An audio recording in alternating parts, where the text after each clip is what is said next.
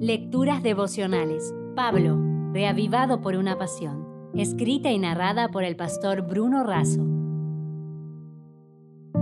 Hoy es 6 de septiembre. Sazonados. En Colosenses 4, versículo 6 leemos. Sea vuestra palabra siempre con gracia, sazonada con sal, para que sepáis cómo debéis responder a cada uno.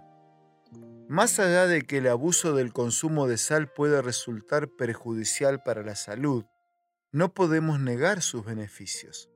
La sal marina tiene numerosas virtudes para nuestra salud, ya que aporta minerales, suministra el magnesio necesario, regula los niveles de azúcar en sangre y fija el agua a nuestro organismo.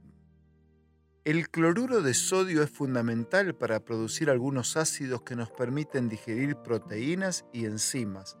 Regula el funcionamiento equilibrado del cerebro, aumenta y mejora el sistema inmunológico y, por tanto, la resistencia frente a infecciones.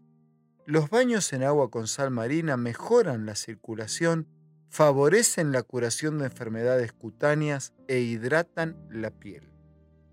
¿Por qué Pablo dijo que nuestras palabras tienen que tener gracia, ser sazonadas y convenientes?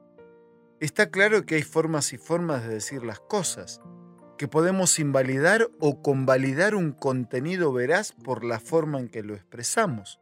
Por otro lado, el mismo Jesús nos mostró que la sal, que da sabor agradable a los alimentos, es el símbolo de los hijos de Dios cuya vida y testimonio deben ser llenos de sabor y atractivo. El creyente es la sal de la tierra. No hay nada más llano, insípido y mortífero que los cristianos sin influencia, cuya vida es sin relieve y llena de palabras vacías de sentido. Así como la sal detiene la corrupción y al mismo tiempo produce necesidad de agua, el creyente es un freno a la corrupción y produce sed, lo que lleva a las personas a recurrir a Jesús, la fuente de agua viva. Pablo animó a que la forma de hablar de los cristianos fuera sazonada con sal, metáfora que significaba una actitud saludable y atrayente.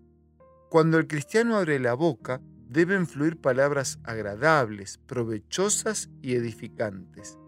Tal fue la importancia de la sal que durante muchos siglos llegó a servir como moneda de cambio.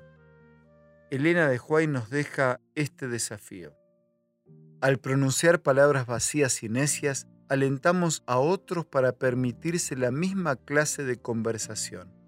Nuestros labios deberían pronunciar únicamente palabras puras y sanas, Nadie puede imaginar cuánto pecado proviene de las palabras descuidadas, necias y sin sentido.